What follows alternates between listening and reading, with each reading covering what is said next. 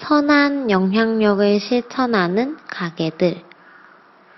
생계가 어려워 정부에서 식비를 지원받는 아동들에게 무료로 식사를 제공하는 가게들이 늘어나고 있다.